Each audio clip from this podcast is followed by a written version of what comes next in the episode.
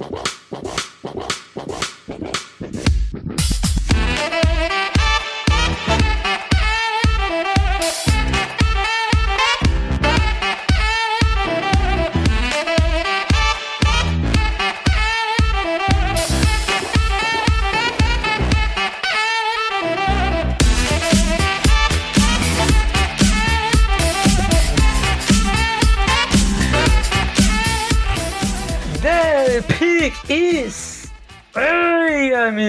Sejam bem-vindos a mais um podcast do On The Clock. Eu sou Felipe Vieira e acabou, acabou, acabou 2023, o draft acabou.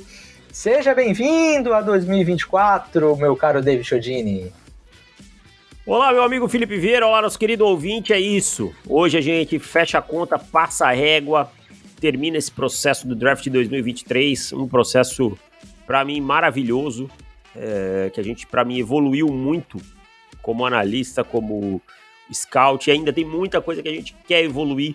Então é isso, gostei muito, foi acho que é, é, cada ano que termina eu tenho a sensação que realmente ficou melhor e sei que a, a escada ainda é longa que a gente tem para subir, mas me orgulho muito dela.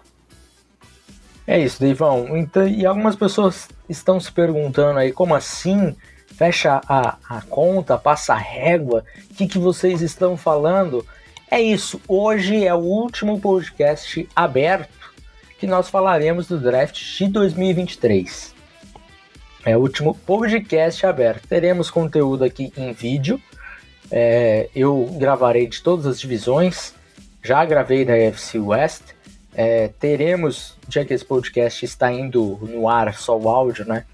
Teremos a NFC West. E aí seguiremos todas as divisões. O conteúdo maior vai ser no YouTube mesmo, desse draft. Ainda vai ter algumas coisas, vai ter React ainda. É, e temos um podcast na semana que vem, também falando de fofocas que vingaram e que não vingaram. Então, pra gente ficar de olho aí de qual repórter é bom em fofoca, qual não é, pra gente né, aceitar um pouquinho menos o que, o que eles falam no, a partir do ano que vem. Mas esse é só para assinantes na terça-feira que vem. Então é isso. Deivão, já temos superchat no, no, na live. Paulo Ferreira mandou cincão aqui e perguntou o seguinte: sabe me dizer algum jogador consagrado que falhou na hora H? Rapaz, não, não conhecemos das intimidades dos jogadores, né, deles? É, eu não, não tô sabendo disso. É, não conhecemos. É, algum wide receiver que não conseguiu segurar uma bolinha numa terceira descida para segurar um 28 a 3? Eu não sei, pelo 28 a 3 ele deve estar falando do Super Bowl, então eu já posso eliminar o DeAndre Hopkins, que nunca teve em um. e nunca ganhou uma, uma conferência nem nada. Então eu vou precisar pensar depois entre os outros que jogaram o Super Bowl. É, 28 a 3, aí eu vou ter que pensar, mas uma coisa eu já sei, não é o DeAndre Hopkins, que ele nunca jogou Super Bowl. Já jogou final de conferência deles? Eu acho que não, hein? Não. Já passou da primeira rodada dos playoffs? Essa é uma boa pergunta também. Deixa eu dar uma olhada nesse. nesse eu acho aqui. que não teve um ano que eles ganharam de Buffalo? Acho que sim, né? Acho que sim, é. NFL History.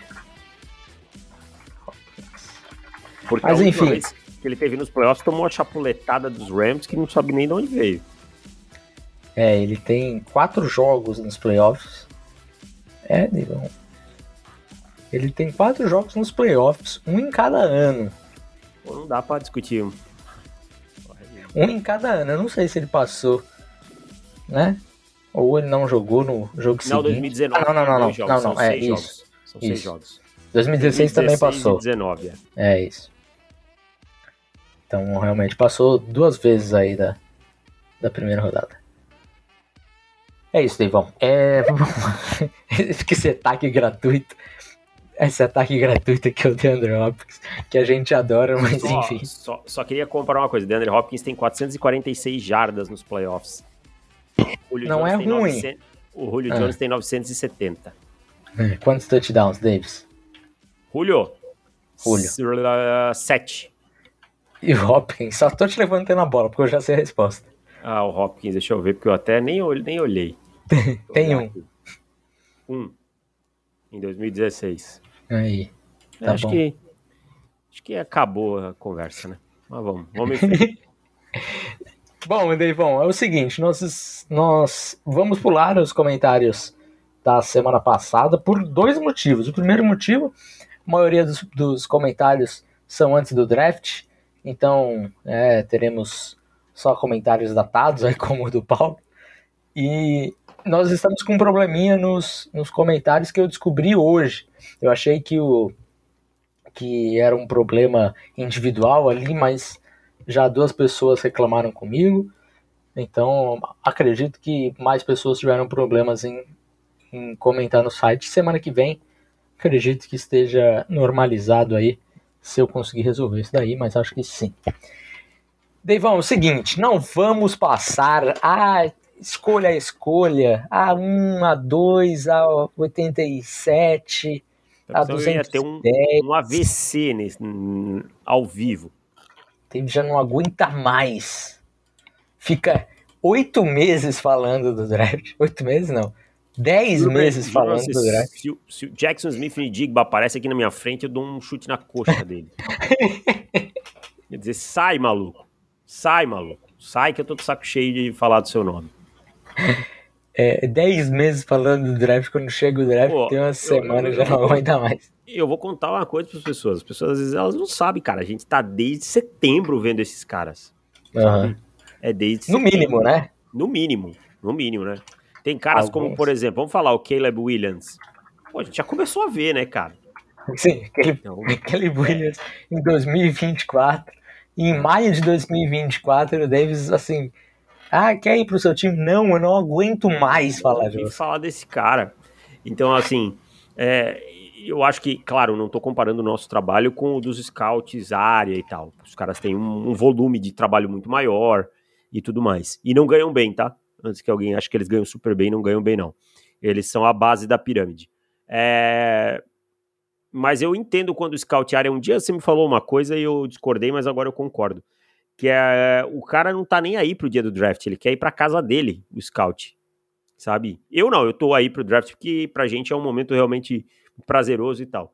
Mas o cara ele não quer estar tá lá no, no, na na instalação do, da franquia lá, esperando, porque ele não vai decidir nada, sabe? Ele vai estar tá do lado uhum. de fora do war room. Se alguém precisar de alguma coisa, tem o telefone dele. É só ligar para ele.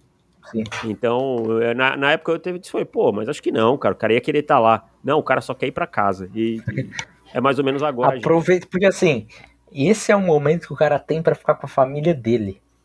É. Saca? E agora Depois... é o seguinte, cara, ele sai de férias agora, tipo, agora não, né? Saiu há alguns dias aí, e ele tem basicamente um mês, depois ele volta à carga total. Mas é. total, total mesmo, assim. É, não é, ah, começou a temporada, ele volta. Não, ele já vai voltar muito antes para jo jogos de, de Spring, Spring. Game, que, que já tivemos, mas enfim, vai passar por isso, pelo, pelo é, Training Camp, e aí vai passar por muita coisa. E é tudo essa parada do cara vai, fica num hotel mequetrefe, vai para lá, volta, visita outra universidade, volta pro hotel. Fica nessa parada de viagem, pega o avião e pega o carro e viaja 600 quilômetros dirigindo, porque é, tem time que não, não vai gastar com passagem a todo momento com área scout. É duro, cara. Não, e chega à noite, cara.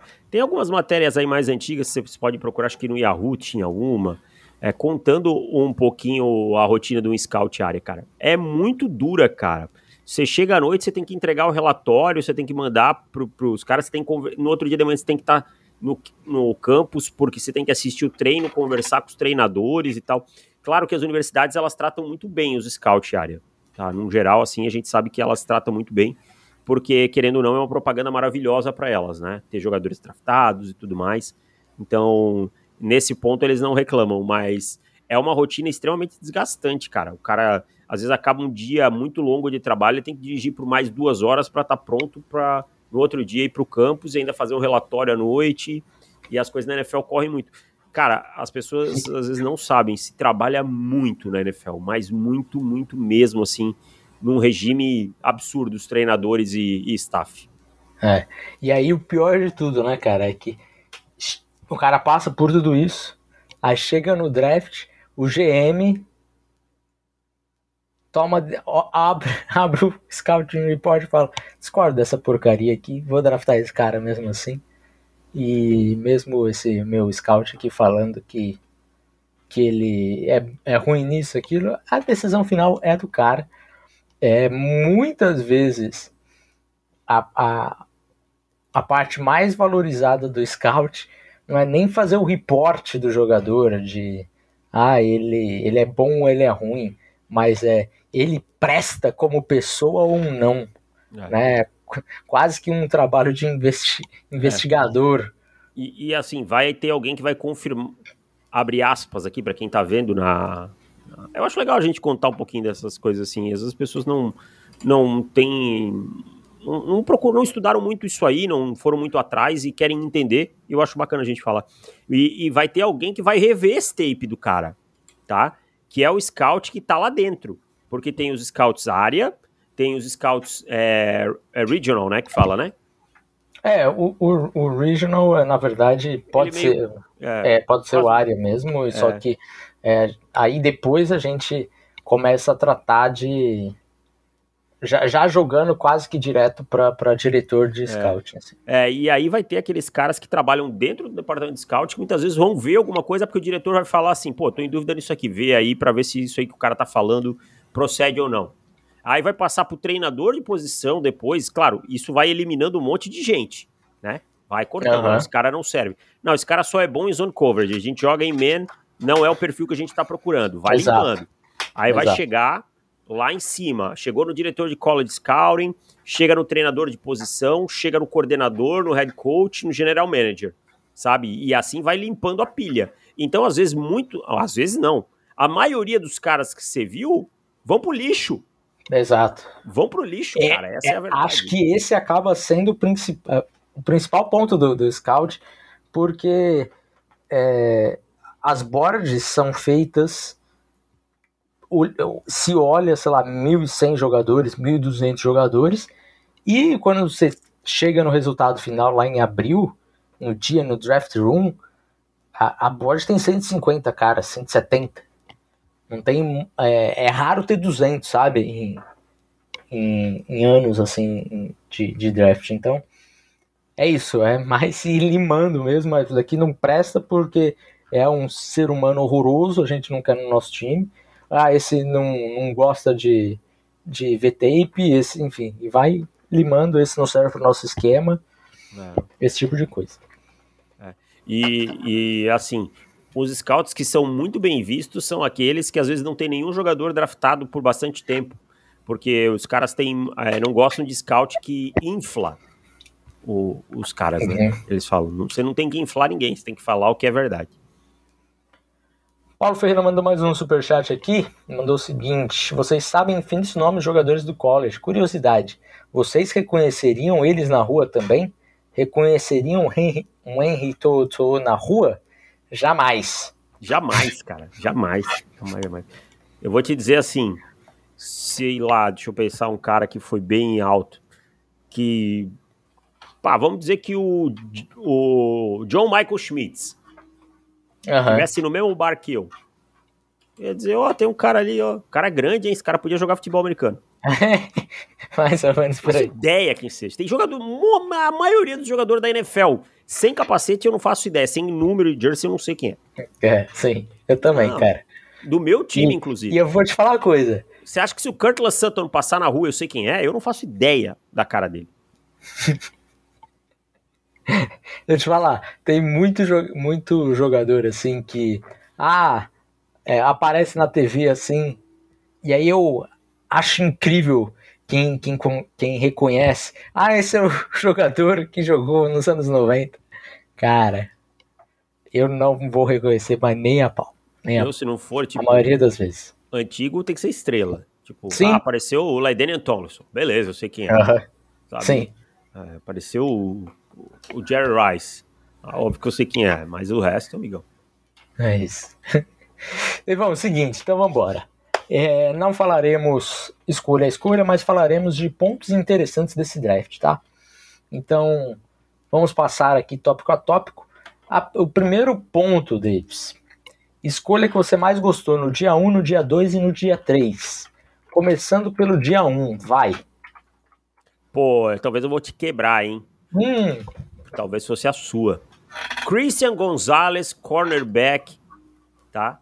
É, não vale falar Bryce Young, que senão é. Ah, não! Tava preparado. Ah. Ei, Christian ah. Gonzalez, cornerback tá. New England Patriots. Cara, eu, eu amei essa escolha, porque, tipo, as justificativas pro, pro Gonzalez ter caído até a 17, para mim, são pífias. Ele joga soft.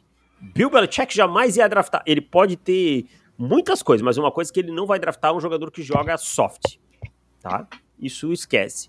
O Gonzalez não joga soft. O Gonzalez é veloz, evoluiu no ball skills pra caramba nesse ano, explodiu e para mim ainda tem uma capacidade de crescimento enorme. E aí, assim, o, os Patriots é, fizeram trade down e pegaram o jogador que para mim era top 10, que era que tava todo mundo falando que não passava da 8, estourando, lá no top, não, lá na 17. Cara, eu amo essa escolha do Christian Gonzalez, de verdade. Se a gente parar para pensar em valor de escolha, óbvio, os quarterbacks têm muito peso e, e, impactam mais que tudo. Eu acho que a gente sempre tem que separar quarterback de qualquer conversa, essa que é a verdade. É, eu acho que é a melhor escolha para mim da primeira rodada, cara. É, eu, eu acho espetacular também. Eu saí do primeiro dia falando exatamente isso, cara. Para mim é escolha com mais valor é, escolha que você agregou valor ainda, como se isso não fosse possível, como se isso fosse possível, né? Se, se, se os Patriots saem com Gonzalez na 14, para mim já é a mais. Aí você saiu com ele na 17, ganhando uma quarta rodada ainda. Para mim é, é essa essa escolha aí do Christian Gonzalez. Eu ia falar o Bryce Young, mas. Mas. Não, já que é sacanagem, escolha número como um, né? você colocou aí essa coisinha, essa regrinha chata, eu vou falar Indigba, Jackson Smith Indigba na escolha 20. Também é uma escolha que eu adoro, cara. É, é um valor que eu não imaginava que também teria ali para Seattle. É, assim como o Gonzalez, na maioria das vezes se falava antes do, do Indigba, é, nem chegando na, na escolha 20 do, de Seattle. É, ele acabou caindo. Eu acho que o, o encaixe para Seattle é muito bom é, esse, esse trio de wide receivers acho uma ótima forma de você manter o nível do ataque de, de Seattle que foi no ano passado. É, eu, e você dá uma transição muito tranquila ali para quando você for perder o Tyler Lockett, que eu acredito que, que está em, em, breve chegará esse momento aí, né, do, do Lockett se aposentando ou dele realmente decaindo é, o nível dele. Então eu gostei muito aí, eu acho que veremos Seattle jogando com três wide receivers agora, acho que foi um dos times que menos jogaram com três wide receivers na quero temporada fazer uma pergunta passada. Daqui a pouco para você. Acaba seu raciocínio, quero fazer uma pergunta. Tá. É, foi um dos times que menos jogaram com três wide receivers na temporada passada, mas acho que por conta do personnel mesmo, você tinha que explorar os seus dois principais wide receivers. E aí eu não sei se tinha um terceiro para entrar nesse bololô aí. É, agora eu acho que isso, isso vai mudar drasticamente. Diga lá. A pergunta é: o que você fala para quem fala Jackson Smith Ndigba é um slot receiver? Primeiro, é, se ele é um slot, ele vai ser um excelente slot e isso, o valor hoje em dia na NFL para o wide receiver jogando slot já é muito alto. É, Segundo. E, e, se for um slot elite, então, né? Tipo, Cooper Cup, assim, tipo, que nem é. é um slot só, que, que eu acho injusto rotular como slot, mas enfim. Sim. E, e eu não acho que ele possa, que ele só é um slot, sabe? Eu acho que ele, nesse primeiro ano, principalmente com o Metcalf e com o Lockett, ele deve ganhar a maior parte aí, eu diria que é, 70% dos seus snaps vão ser no slot mas isso não diminui nada o Indigba, E eu acho que ele tem total condições, totais condições de, de substituir o Lockett no outside quando o Lockett realmente é, se aposentar ou sair de Seattle. É, eu acho que são jogadores intercambiáveis, sabe? Você pode ver em alguns momentos aí o, tá o Lockett. Aí, português. O, o Lockett. Eu tô me informando, né, pai? Pra dar aula, né? Tem que saber. O, o Lockett por dentro e o, e o Indigba por fora, e às vezes essa inversão, os motions criando confrontos favoráveis. Então, é isso. E só queria botar aqui na tela uma frase do Gustavo Teixeira: o scout precisa descobrir quantas pessoas foram no aniversário dos prospectos. É verdade. Porque todo ano tem um prospecto que ninguém foi no aniversário. Então, eu acho que talvez é uma das grandes funções do scout. Perfeito, Davis. Agora vamos para o dia 2. Qual escolha do dia 2 você mais gostou? Quer começar, já que eu fiz a do dia 1? Um? Eu quero. E agora eu vou vou te deixar com sem com outro nome que eu tenho certeza que você traria esse nome logo de cara, porque é a escolha óbvia, mas o óbvio precisa ser falado, Davis. Joey Porter Jr. na escolha 32 para Pittsburgh Steelers. Tudo aquilo que o Dave falou do Christian Gonzalez, a gente pode quase que dar um Ctrl C, Ctrl V aqui, só mudando o que ele falou ali da do ah, não vai ter o trade down, óbvio, né? Mas da posição. Ah, e se esperava no, no 8, saiu na 17. Aqui o Porter a gente esperava na 16, na 17. Em um último momento ali no dia do draft, falou: Nossa, ele pode cair até a escolha 22. Falei: Pô, escolha 22, Baltimore Ravens, necessidade de cornerback, tá 22, não passa. Pois é, passou. E o Porter caiu até a 32, escolha que era muito comentada é, em ser feita pelos, pelos Steelers na 17, talvez fosse a escolha mais falada para os Steelers em todo o processo do draft, e eles pegaram na segunda rodada com a escolha 32, um cara com envergadura excepcional, com atleticismo muito bom, é um cara que tem o, o bloodline, né, que tem você viu o pai dele falando com ele no final da primeira eu rodada? Vi. Pô, Essa parte eu vi. Vídeo, é. Animal. Ah, achei animal mesmo. É. é um isso, tudo isso é muito importante pro cara, sabe? Ele já já tá já viveu alguns momentos de NFL que muitos novatos não viveram e que ainda vão ter que viver. Ele viveu pelo seu pai, através do seu pai, né? Então isso é uma experiência importante também. Então, essa aqui do, do, do Joey Porter é das talvez talvez seja a minha escolha favorita em, em, em, valor, assim, sabe? É, eu acho, acho, acho excelente essa escolha, né? Eu acho fabulosa, para falar a verdade. É, eu sou um cara que sou fã do Joey Porter Jr., para mim deveria ter saído muito antes. Eu imaginava que a NFL fosse deixar ele cair para 17, 20. É, e o Mike Tomlin falou que se eles não tivessem conseguido o Broderick Jones, se o Broderick Jones tivesse saído, seria a escolha na 17, hein? O Mike Tomlin falou isso expressamente que, que seria a escolha do, dele, né? Porque aí teria saído basicamente os offensive tackles que eles queriam. Sim. É, eu gostei demais da, dos Steelers lendo a board e tendo paciência foi fundamental aqui para não gastar capital extra. Rafael David mandou um super chat. O que vocês acham dos Falcons em três drafts saindo com picks top 10, saírem com wide receiver, TE e running back? Ai, Falcons, Falcons, Falcons, né? A gente já falou bastante sobre os Falcons, a gente já falou é, que a gente não concorda muito com a forma como os Falcons pensam a montagem, a montagem de elenco. Os Falcons pagam uma grana forte para os seus guards, por exemplo, pagou para o Chris Lindstrom uma grana forte pagou, paga uma grana boa pro Jake Matthews também, né? É, e o time tá voltado a correr com a bola, né? Eu vou te falar, eu não vou ser hipócrita e vir aqui dizer que eu não gostei da pick do Kyle Pitts naquele momento. O Kyle Pitts teve uma temporada de mil jardas e tal, mas ainda não desabrochou. É, eu acho que o Kyle Pitts ele é o, o diferente, porque para mim ele é quase um wide receiver sabe? Ele é quase um wide receiver. Então eu não me incomodo com essa escolha do Kyle Pitts. Só quero que ele seja muito envolvido no ataque. Isso eu acho que, que precisa, tá? Agora, o Drake London, ok, eu tô de boa com uma escolha de wide receiver no top 10. Eu não acho nenhum absurdo. É, agora, running back, para mim, é, é uma péssima escolha. Não o jogador, o jogador é um espetáculo de jogador, mas esse time, para mim, precisa de edge e as peças que eles têm de edge eu não, não acho que são peças que vão impactar. E eu teria ido com Nolan Smith. Ah, mas o, a NFL viu o Nolan Smith de outro jeito, ele caiu para 30. Eu não quero saber a opinião da NFL, eu tô dando a minha opinião, tá? Eu não quero saber a opinião da NFL. Ah, como o Joey Porter Jr. não teria caído para 32, na minha opinião.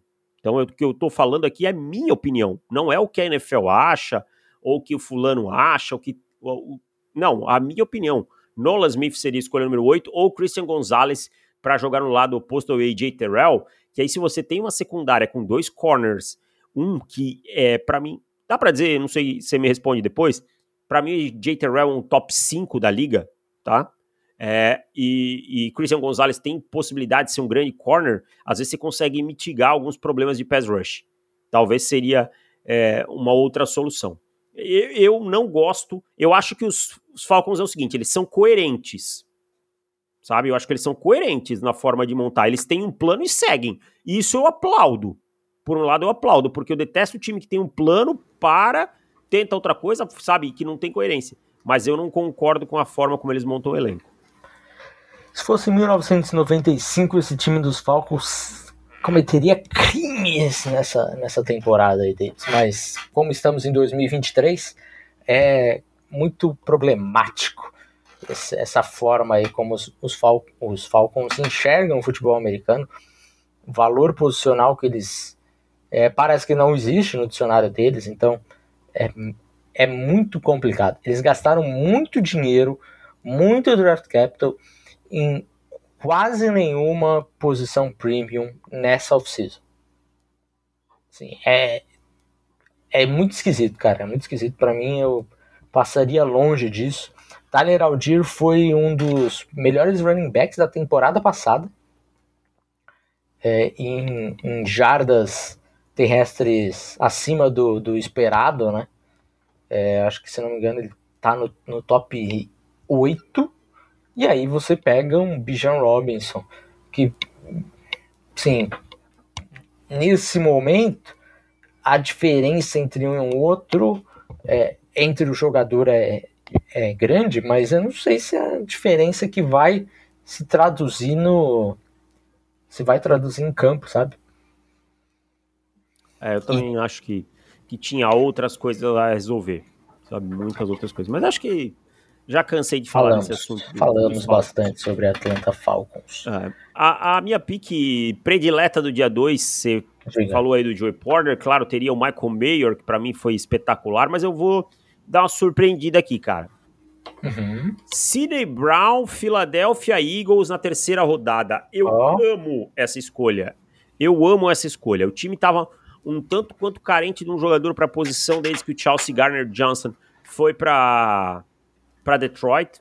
Eu acho que o Sidney Brown é um safety que pode exercer diversas funções. Ele pode jogar como nickel, ele pode jogar no box, ele pode jogar como too high, sabe? pode jogar às vezes fazendo um, um, cobrindo espaço, é um jogador elétrico. Eu acho que é um jogador que fecha muito com essa defesa do Philadelphia Eagles, que é uma defesa intensa, que é uma defesa que joga numa rotação máxima. Então, eu adoro essa escolha aqui do Sidney Brown na terceira rodada. Gosto muito do jogador também. E eu vou te falar, a minha escolha favorita do dia 3 também é um jogador do Philadelphia Eagles e eu vou no óbvio de novo? Vou, porque eu sou desses. Kelly Ringo na quarta rodada também é um valor que eu acho absurdo de bom. É, a gente é muito curioso como o draft tem dessas, né? A gente começou o processo do, do draft 2023 falando que Lee Ringo é muito superestimado. Ele não é um jogador para top 5, para top 10 do draft. E aí agora a gente está enchendo a boca para elogiar a escolha do Kelly Ringo. Mas é tudo questão de valor, pessoal. A gente não odeia nenhum jogador. Nem nenhum né? time, cara. é, é tudo questão de valor. Uma coisa é você pagar 80 reais numa, num quilo de picanha, outra coisa é você pagar 40 reais num quilo de picanha. São coisas diferentes. Então eu, eu acho muito boa essa escolha do Kelly Ringo. jogador com muito atleticismo. É um cara que, é, tudo bem, eu entendo a queda dele. É, Mas um pouco, uma né? lesão né? no ombro também, né? Um pouco, é. Um pouco a queda dele, porque é um cara que acabou sendo batido em alguns momentos, mas é principalmente nessa temporada. Mas eu acho que o potencial dele é para ser cornerback titular na NFL. Você pegar um cara. 20 anos só, tá? 20 anos, exato. Você pegar um cara na quarta rodada que você tem uma expectativa muito alta dele ser um titular, já é um, um, uma escolha muito boa, né? Que na quarta rodada a gente já está imaginando aquele cara que é, tem probabilidade de ser titular, sei lá, próximo de uma boa escolha, né? Próximo de uns 35, 40%, alguma coisa nesse sentido. Eu acho que aquele Ringo, é, acho que até menos, né? Vou, vou com menos aqui, porque acho que deu uma exagerada. Uns 25, 30%. É, o Kelly Ringo, acho que esse, essa expectativa, essa probabilidade é maior. É, eu gosto, eu acho um, valor espetacular aqui também, o Kelly Ringo. Mas eu vou trazer um jogador que era um querido seu. Tá? Diga. Um querido seu. É... E, e, vai surpreender, porque eu, não mostrei tanta paixão assim por ele, mas acho que onde ele foi escolhido e pro time que ele foi escolhido vai, faz, vai dar muito certo. Eric Gray, na quinta rodada, pro New York Giants. Eu adoro essa escolha. Você traz um, running back que pode complementar o Saquon Barkley e preparar a sucessão, porque eu acho que o Saquon Barkley joga esse ano sob tag e vai embora. Né? Não, não me parece que os Giants tenham interesse. Eu acho que o Gray pode contribuir muito. Ele é muito superior aos running backs que estavam lá no ano passado. Tá? É, tem potencial de ser muito superior aos running backs que estavam complementando o Barkley. Talvez tire um pouquinho dessa carga do Barkley que deu para notar que a segunda metade do Barclay não, da temporada não foi a mesma coisa. É, você traz um sangue novo muito, muito legal para o time, um jogador capaz de contribuir, impactar bastante. Para mim, ele é mais jogador que o Matt Breeder nesse momento da carreira, mais jogador que o Joshua Corbin, mais jogador que o Gary Brightwell, sabe? Então eu acho que o, o Eric Gray é, é, aquele tipo de running back que chega mansinho, mas vai ocupar um espaço interessante nessa rotação. Boa escolha. Eu, se eu tivesse cinco tentativas para adivinhar o seu nome aqui, eu erraria as cinco tentativas, não acharia, não acharia que você ia é, trazer. Eu, eu quis trazer algo diferente. Eu gostei de outras escolhas. Gostei, por exemplo, ó, só para dar um, um exemplo no, no, dia 4, do Travis é, Rod Stonelson no, nos Rams. Para mim foi uma escolha que é bem legal. É um jogador uhum. que também cai no lugar perfeito para ele é, e que tem condição de, de aparecer, apesar de ser um jogador menor. É, tem algumas outras boas aí, mas essa aqui, o encaixe me, me pega bastante, sabe? Sim. Livão, mais um superchat aqui. O Jonathan dos Santos tá pedindo pra gente falar um pouquinho do Carl Brooks, que a gente tinha ele alto no guia. Conseguem falar sobre o Dus Watts? Dus Watts. Um grande abraço. E sou fã de ambos. Valeu. Quer falar pouquinho de Cal Brooks, Davis? Não, cara, o Cal Brooks é uma daquelas é, avaliações que a gente já imaginava que tivesse diferente na maior parte da NFL.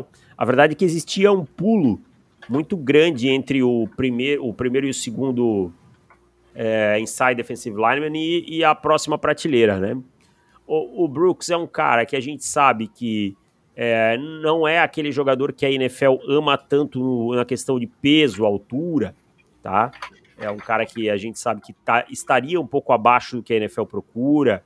É um cara que vem de uma universidade é, menor, como Bowling Green, né? É, então eu já imaginava que ele fosse cair um pouco, tá? É, ele, ele também tem aquela dúvida dele ter sido quase um twinner em alguns momentos. Jogou muito tempo como edge rusher, é, mas o ideal para ele é jogar por dentro na NFL. O ras dele não foi grande coisa no combine. Isso então, pegou ele, né? É, isso derrubou ele legal. Mas eu acho que é um cara que, claro, o, o Draft Capital acompanha ele, né? É, vai acompanhar ele na carreira. Eu acho que ele vai sofrer um pouco por conta disso. Mas a gente já viu alguns interior defensivo linemen saírem mais para baixo e terem sucesso. É, inclusive caras que na nossa avaliação estavam mais alto, como Charles O'Manihu, né, que a gente tinha bem mais alto que a maioria. É, outro cara era o Puna Ford, que foi undrafted, né? E tem uma, para mim, uma bela carreira na NFL. É, acabou então, de assinar com os Bills agora, com né? os Bills. Então, assim, não acho que seja algo para assim, ah, o Brooks está fadado ao fracasso por ter saído lá atrás, não. E o, o, o dos Vox aí, Davis, eu confesso que eu estava tentando achar informações sobre o, o dos Vox nas minhas, anotações, nas minhas anotações aqui. Sim, wide receiver. Não vi nada, cara, não vou Também não. Aqui. Eu até olhei aqui, abri para ver se eu tinha alguma anotação do Watts, mas não tinha, cara, não tinha mesmo. Então, lá de Tulane, né? Eu não... É, Tulane, eu, eu, eu tinha o nome dele anotado o nome dele anotado, mas não me chamou a atenção. E, e passou assim, na, das, como nas bordas consensuais estava bem longe de ser alguma é. coisa, eu não, acabei não me empolgando. É isso. É um cara que teve. Deixa eu ver um negócio aqui que vai, dar, vai te dar uma desanimada legal, Davis. Ah. Se você tivesse visto essa estatística, você já ia falar, é, realmente não vou ver nada. É, sabe quantos, qual a porcentagem de, de drop dele? 13,8. 17,5 em 2022. e em 2021 você fala, talvez 2022 tenha sido, né, um ponto fora da curva. Não, 16% em 2022. E em 2021, talvez os dois anos tenha sido um ponto fora da curva. 20% e meio em 2021. Então, 20, 16 e 17 é muita coisa de drop, é muito drop. Davis bateu 11%, o Davis já tá. Meu Deus do céu, esse wide receiver que não pega uma bola. Cara, eu falo o seguinte: o wide receiver pode ser bom em tudo. Se ele não pegar a bola, não adianta de nada. Exato. 18% na carreira é muita coisa, né, cara? É muita coisa. O Igor Feliciano perguntando sobre o Keishon Butte, draftado no dia 3. O Keishon Butte é o seguinte, cara. Se o Butte fosse. É, tivesse a cabeça no lugar e e tivesse é, a mentalidade de, de querer evoluir todos os dias e, e ter uma ética de trabalho excelente, ele teria sido draftado na primeira rodada. Mas na segunda. É, mas o grande problema é que ele é preguiçoso, cara. E gosta de uma confusão, hein? Já falou é. mal de treinador, já falou mal de todo mundo. É Cara, diva sem, sem poder ser diva. É. Imagina quando ele for diva. Quando é, ele puder. É, e assim, ó, fisicamente ele não é um, um cara tipo o. O George Pickens, que era um absurdo, sabe? Um uh -huh, absurdo sim. fisicamente, assim. Não é. Atleticamente também é. bem, bem abaixo, né? Bem abaixo. Mas é o seguinte, assim, na terceira, no dia 3, eu acho uma ótima escolha, porque você dá um swing, e se você acertar esse swing é home run. Se não, strike um, dois, sei lá, tudo faz, saca? Pagaram o contrato dele agora à noite, né? É, o Patriots pagaram 4 anos, 4 milhões, 187 mil de signing bônus, milhãozinho de média. É, hoje talvez tenhamos festa lá em, na Louisiana. É. Eu não vou falar o ditado que é conhecido. eu pensei também. Vai desmonetizar. Eu pensei, eu pensei também, eu falei, não, eu prefiro a monetização deste vídeo. Inclusive, sabe, né? inclusive, se inscrevam no canal e deem like aqui na live. A gente tem que lembrar de falar isso todo, todo vídeo, Davis. É, As pessoas esquecem, Davis. Nas lives eu esqueço, cara. Nas lives eu, eu é, pois é, pois é. Tem, tem gente aqui ó, que comenta faz três anos e não é inscrito. Isso não, que me é deixa. Mas me é deixa. Acho que não fica. Tem, tem a opção de não deixar visível os canais que você é inscrito, eu acho. Ah, não sei, pode, pode ser que, que Meu, tenha isso. Não sabe aí. nada de tecnologia mesmo, tem que te ensinar tudo. Não, porque quando comenta, gente sabe quem, pelo menos aparece o ícone, né? Diz, é escrito inscrito então, não. mas tem gente que Só coloca se... na, é... na, configuração porque não aparece. O, mas o cara, para fazer isso, ele tem que entrar numa configuração avançada. Não, eu acho que é lá no, no Google mesmo, cara. Você coloca lá quando você vai fazer as permissões. Não, tudo tal. bem, mas você faz ideia que você poderia fazer isso na sua não conta do YouTube? Você tá louco. Não faço é. ideia do, do é, como então... faz. Eu não sei nem onde é que entra. Lucas Machado mandou outro superchat aqui. Parabéns pela cobertura. Sobre a escolha de Derrick Hall, o que vocês acham sobre esse atleta? Obrigado. Derrick Hall, Davis. Ah, cara, Derrick Hall é... saiu antes do que era. Não adianta enfeitar aí. Não deveria ter saído mais para trás. Tá? Foi um é. dos leves é, richzinhos aí de Seattle. Tá? Mas foi leve, assim, também não é nada absurdo. Deixa eu ver em que posição que o Derrick Hall tava na nossa board. 52. 52, ele saiu o quê? 38? É isso? Trin, é, acho que 37, é uma coisa assim. É, 36 eu sei que foi Steve que eu gostei bastante. É. é cara, é, é um jogador assim que teve mais moral do que deveria durante grande parte do processo. Ah, é meio parecido com o Kelly Ringo, aí depois começaram a tratar como bagre. Também não era, sabe? Também não era bagre. Mas é um jogador que teve um ras baixo, é um jogador que se esperava. Não, não, não. Confundo o Derek Hall que não teve Ah, não, não teve não. O Derek Hall teve um ras, um ras alto. Bom, é. é. O, o, o Derek Hall é a altura dele que era ruim, né? É, é sim. É verdade. É, teve um, tinha uma altura ruim, não é um cara... Apesar assim, da envergadura boa. É, é um cara que vai ter só 21 anos ainda, é um cara que é muito bem falado lá em Auburn, é um cara que contra a corrida vai muito bem, que tem um bom primeiro passo, eu acho que tem condição de se desenvolver para ser um bom jogador de rotação. É, eu acho que, que o Hall, ele falta aquele é, aquele cheiro do, do Ed Rusher matador, sabe? Isso, aquele faro, né? Aquela... É, ele, ele é, um, é um bom jogador, vai contribuir com o Seattle, principalmente nessa rotação aí que o Seattle tem um monte de, de Ed parecido com o Hall, assim, nível, sabe? É, acho que falta aquele é, aquele Ed realmente com um pass rush que, que vai caçar quarterbacks, o Hall não tem isso também, tá? Um finisher. É. Bom, Devon, vamos para mais uma aqui. É, ah, temos mais um super chat. Essa pergunta boa do Lorenzo, hein?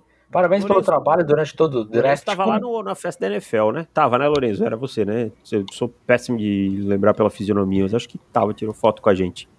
Como imagino que o Chase Brown desempenharia como running back 1 dos Bengals na primeira semana? Lourenço, você é quer. Uma treta. Você, essa, é, essa é uma divergência. Você quer é, a resposta otimista ou a pessimista?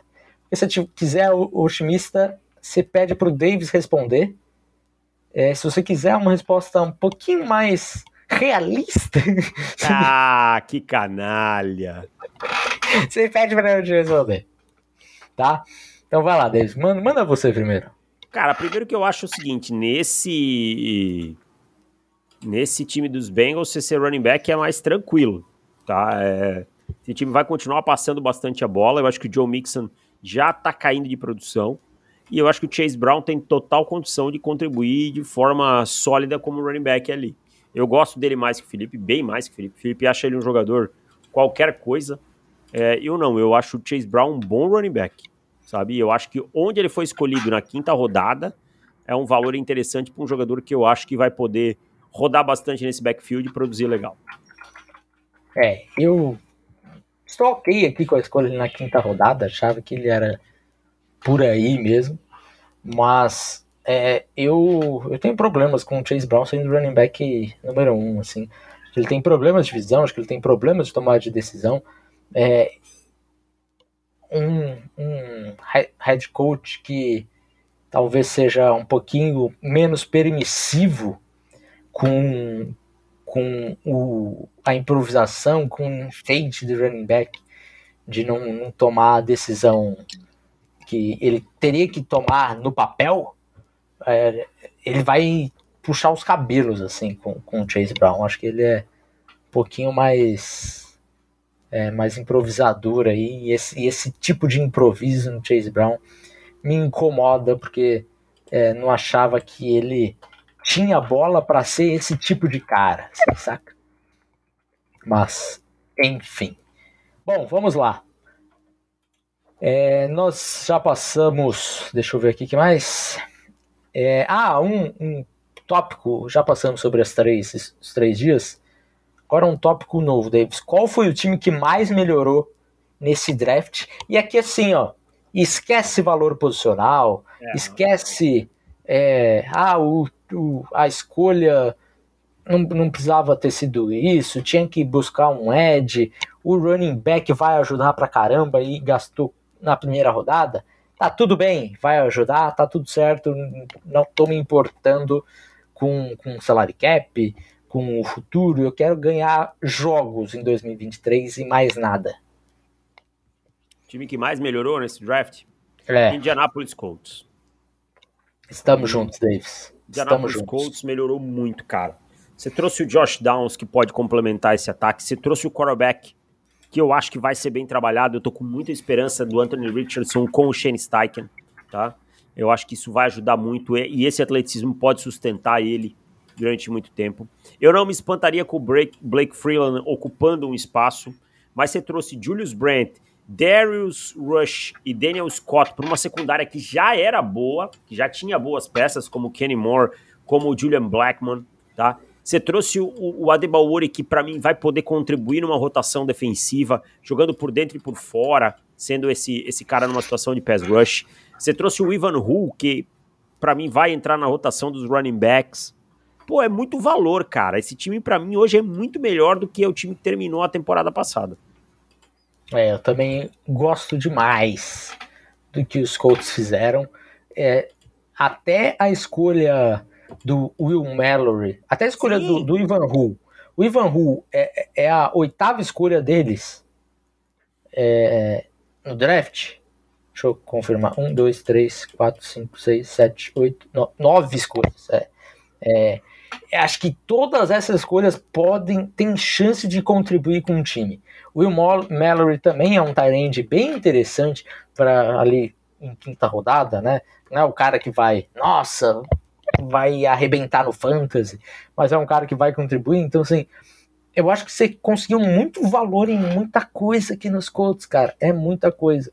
E o quarterback, obviamente, é, pode ser que esse time realmente alcance o que não tinha conseguido alcançar ainda durante toda a era Chris Ballard, né? Então, é. tô junto com você. Eu, eu amo as duas escolhas de cornerback, cara. Eu amo. É. é Brent e, e, e, o, e o Rush são ótimas escolhas. Ótimas eu, amo, eu amo essas escolhas, acho que fecham muito. E o Downs também na terceira rodada, cara. Ah, é pô, é muito bom. bom, né? Terceira rodada. Muito bom. Beleza, Deivão, estamos juntos nessa. É, e agora vamos falar sobre o jogador que você ficou chocado que caiu e que você teria escolhido antes. Ó, só pra não vale o Joey Porter, não, não, não vale vou, o Gonzalez. Não é, vale nenhum pra... que já foi falado. É isso, isso aí. Vou, Tem algum aí já na cabeça, Davis? Eu tenho, e eu vou ser um, um como você diz, o, o óbvio precisa ser falado. Will Levis, cara. O Will Levis ter caído para a segunda rodada, uh, rodada me pegou assim de uma maneira muito surpreendente, cara. Tudo bem, saiu do top 10, aí beleza, o top 15 ninguém quis, encaixe de Bird, mas o Will Levis, ninguém ter subido para o final da primeira para puxar o gatilho e ter pego, me surpreendeu demais. E eu fiquei assim: alguém tem que pegar. Eu amo o Will Levis, eu não amo, mas ele é uma oportunidade muito grande de dar certo na NFL. Eu tô no, não tô no time que acha que o Will Levis é um bust e tal que é um cara que tem poucas chances. Eu acho que ele tem condição de ser um bom titular na NFL, sabe? E eu acho que tem times aí que por uma escolha 26, 27, 28, eu nem tô falando dos times que escolheram nesse lugar, mas alguém que pudesse subir, sabe? É... Para esses spots, cara, valeria, valeria muito. E caiu na 33 para Tennessee. Tennessee subiu para 33 e pegou, e eu não tava entendendo por que, que o Will Levis caiu tanto tá? E, e, eu vou te falar, até agora não vazou nenhum reporte assim dizendo, ó, oh, o Will Levis caiu por isso, tá? Ainda nós vamos descobrir é, qual é o enigma ao redor de Will Levis, mas confesso que é, me assustou muito. Um jogador que eu gostei muito, é, que eu teria fatalmente teria escolhido antes, é o Kenny Smith, cornerback, que os Dolphins pegaram na escolha 51. Kenny Smith, para mim, é, era um jogador que eu imaginava que poderia até ser primeira rodada, mas que se ele não fosse, ele não, não demoraria muito a ser selecionado né, no comecinho do dia 2. Acabou caindo consideravelmente até a escolha meio da, da segunda rodada ali. É, os Dolphins não tinham escolha de primeira rodada, eles acho que foram inteligentes em pegar o Ken Smith. O Ken Smith é, não era uma grande necessidade assim, em cornerback para os Dolphins, porque tem o, o Howard, tem o, o, Ramsey que chegou agora via troca. Mas você já ter o Ken Smith ali preparado para assumir depois que o Howard, né, que é o cara que já tem mais idade, começar a decair o nível, eu acho uma escolha muito inteligente dos Dolphins e eu gosto muito do caminho que os Dolphins estão tomando nos últimos anos, assim. Acho que o Mike McDaniel vem fazendo um bom trabalho, o Chris Greer também, alguns erros aqui e ali, mas é natural que você vai errar em alguns momentos, mas eu gosto da filosofia, eu consigo entender o que se passa nos Dolphins, mesmo estando de fora, então, essa é uma escolha que, que me agradou bastante também na 51 para os Dolphins. Agora é a hora, Davis. Apostas. Offensive Rook of the Year e Defensive Rook of the Year. Vai de ataque primeiro. Mais óbvio seria dizer Bijan Robinson, até porque ele caiu num time que vai, vai correr bastante com a bola, vai é, usar bastante ele, né? Um time que é voltado a correr com a bola, mas eu vou tirar o mel da sua boca. Eu vou com Bryce Young, quarterback, Carolina Panthers, que eu sei que seria a sua escolha, e eu vou com Bryce Young, tá? Eu acho que hoje, para um quarterback é, ganhar um prêmio na NFL é muito mais fácil do que qualquer outra posição. Não que eu acho que o Bryce Young não vai jogar bem, eu acho que ele já vai jogar bem no primeiro ano, mas ele vai fazer o suficiente para levar o prêmio. Também acho, né? Isso. Vou com o Bryce Young também. Acho que é um time que tem um melhor entorno ali é, entre, entre Carolina Panthers e, e Houston Texans. E até os Titans, né? Com o Levis. Acho que o Anthony Richardson ele também tem um bom entorno, mas acho que o Richardson vai demorar um pouquinho mais. É, para de repente até para jogar. Tudo bem que quarterback, a verdade é que se você jogou seis semanas bem lá no final, tá todo mundo é, falando de, de offensive rookie para você. Mas o Bryce Young para mim é, o, é a minha escolha também. Jogador que eu acho que chega e joga desde a semana 1 e tem um, uma ótima linha ofensiva. É um grupo de recebedores nem tão bom assim, mas sólido o suficiente para isso. Defensive Rook of the Year, Davis, vai com óbvio também? Não. Diga, quem é o seu Defensive Rook of the Year, então, se não é o Will Anderson? Christian Gonzalez vai levar o Defensive Rookie of the Year. Vai ser um jogador que vai evoluir rapidamente nas mãos de Bill Belichick, que é um cara que é, trabalha muito bem é, os defensive backs, não é de hoje, tá? Vai jogar num sistema que é bem agressivo e essa defesa já é boa do New England Patriots, já foi bem ano passado. Esse ano, com a adição do Gonzalez, vai ser melhor e ele vai conseguir interceptações que vão lhe dar o prêmio de Defensive Rookie of the Year. Eu vou com o óbvio também. Mais uma vez, eu ficando totalmente vanilla aqui, né? Eu vou com o Will Anderson. Para mim, é o jogador que vai ter mais impacto aí nessa, dessa classe dos defensores logo no ano 1. Fábio Luiz aqui mandou um superchat falando que o Defensive Rook of the Year vai ser o DJ Johnson. Né? O Bryce Young e DJ Johnson realmente seria uma combinadola aí que eu não estaria esperando de jeito nenhum. Deve estar tá pagando bem, Ivan. Deve estar tá pagando bem. Beleza, se é que, Se é que tem essa opção, né? É, exato, deve ser outros, né? Outros. É. Pagando 101, outros. E daí, bom, fala. Finish Draft 2023. Esse é o último momento que falaremos do draft 2023 em live, em podcasts abertos. Ainda falaremos um pouquinho mais, não tanto, os podcasts para assinantes. Então, para dar início, já, pontapé inicial, draft 2024. Fala aí alguns nomes que teremos nesse, nesse draft de 2024, o que esperamos que tem que apareça em 2024. É, a gente vai ouvir, vai ouvir muito falar do, do quarterback de USC, né, o, o Caleb Williams, que é candidatíssimo a ser escolha número um do draft, né, o, o Caleb Williams lá de, de USC, um jogador para chegar muito badalado. Tem o Drake May, que é outro quarterback que vai ser bastante falado, né? Lá de North Carolina. E aí você vai ter o Marvin Harrison Jr., que talvez vai ser um prospecto a lá de Jamar Chase, na posição de wide receiver. Você vai ter o Joe Alt, de Notre Dame, que é o, o, o offensive tackle. O, me fugiu o nome dele, Felipe. Offensive tackle de Penn State. O nome dele é complicado. É... Ah, o nome dele, peraí, peraí, peraí. Que é Fachano, tô... né? É, eu vou pegar. É, mas o, o primeiro nome é Olumu. O, é, exato. Eu preciso ler o nome dele. É, é, alguma coisa assim. Aqui. Tá? Olumu, Olumuyiwa. Olumuyiwa Fachano, né? Que vai ser bastante falado. Aí você tem o, o Brock Bowers, que é um Tyrant lá de, de Georgia, que já, já deixa salivando, né? O Jared Verse, de Florida State, que é um jogador que eu sei que o Felipe adora. Seria Ed 2 nessa classe. Não sei é, porque voltou, Verse. Não também, sei porque voltou. Também não entendo. Você vai ter algum, mais alguns wide receivers, inclusive de Ohio State, o Emeke Ebuka, que é um jogador que eu acho que é, tá meio under radar muito por conta do Harrison. Do, do, Harrison. Então são esses assim alguns nomes que eu vou te falar um nome aqui que eu que eu acho que tem potencial muito grande de ser escolha top 5 ano que vem, que é o Ed de, de Ohio State, o JT Tuimoloau. Ah, sim. Acabou com o jogo com o Penn State ano passado, né? Foi um jogo histórico. Lembra que eu até te mandei. Olha o que esse cara fez nesse jogo. É.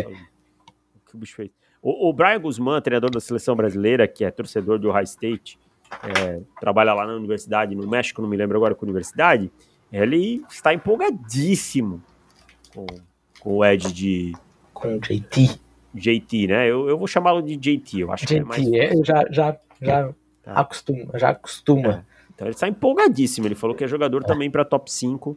É claro que o Brian sempre tem um pouquinho de clubismo, mas sabe muito de futebol americano, então vale a pena a gente ficar de olho. É isso, Ivão. É, e eu já vou soltar um, um take aqui também para 2024. A classe de running back de 2024 é pior que a de 2023. Rapaz. É isso, vamos ver. Daqui a daqui um ano teremos a resposta deles. Um ano não, daqui uns três, quatro anos. Eu confesso mas, enfim. que você me pegou um pouquinho de surpresa, não tava. É. Mas eu acho que eu acho que falta um nome de topo parecido com o Bijan, né? É. Ainda o, bem, né? Porque senão vamos ficar falando disso aí no top 10, Exato. um mais afim também. É, isso, isso, isso, isso. Deivão, é isso, meu caro. Fechamos classe 2023, draft na live na quinta-feira. Acabou semana que vem a gente já tem que ser inventivo para ter para ter pauta aqui, não, né? tirar férias. Uma fériasinha, você já quer agora em, em maio? Acho que era. Vamos deixar para junho. Junho, junho é o melhor momento. Tá frio. Isso. Isso, vamos deixar. Agosto. Agosto tá mais frio. Não, não, agosto já tem jogo. Agosto já, tô, agosto eu já tô com o pipi pro céu pensando, meu Deus, essa é semana tem Miami Notre Dame, que jogaço semana zero. jogaço! Meu Deus! Sim. Bom, é isso. E então é, é, passaremos aí o mês de maio com vocês em junho as nossas férias do, dos podcasts aqui. E aí voltamos é, depois também não sabemos, não, deve, não devemos pegar um mês inteiro também, mas enfim, aí avisaremos. Duas semanas, duas semaninhas. Duas semaninhas, até para a gente organizar o que a gente precisa organizar. A gente tem muita coisa para organizar do Guia 2024, Davis. É isso aí. Muita anotação feita já. Um abraço, rapaziada. Tamo junto. Obrigado a todo mundo que, que colou no chat. E tchau. Tchau, gente. Se inscrevam no tchau, canal. Tchau, Draft 2023. Tchau. Tchau. Fechamos. Acabou, Davis. Acabou. Acabou. Na gravação lá, que senão você vai ficar com coisa para cortar. Ah, é verdade. Desperdiçando minutos.